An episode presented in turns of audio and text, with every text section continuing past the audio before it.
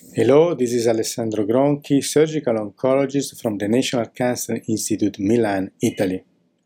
I'm here at ASCO to present a study on neoadjuvant chemotherapy in high-risk soft tissue sarcoma of the extremity and trunk wall. The main question of the study was to compare a regimen of anthracycline and ifosfamide to all patients with an histology-tailored chemotherapy, so a chemotherapy tailored to the histology subtype, we know that soft tissue sarcoma are not a single disease, are a family of different diseases, and aim of this study was to try to understand whether in this subgroup of patients affected by high risk soft tissue sarcoma of extremities and trunk wall, a tailored approach was more beneficial than a conventional chemotherapy.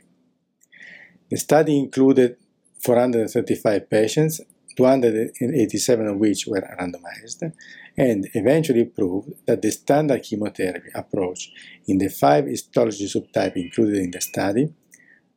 undifferentiated pleomorphic sarcoma, synovial sarcoma, myxoid round cell liposarcoma, leiomyosarcoma, and malignant peripheral nerve tumor, was eventually better. So an histology tailored approach in these five histology subtypes does not pay off and the backbone of adjuvant neoadjuvant chemotherapy remains an anthracycline-based regimen.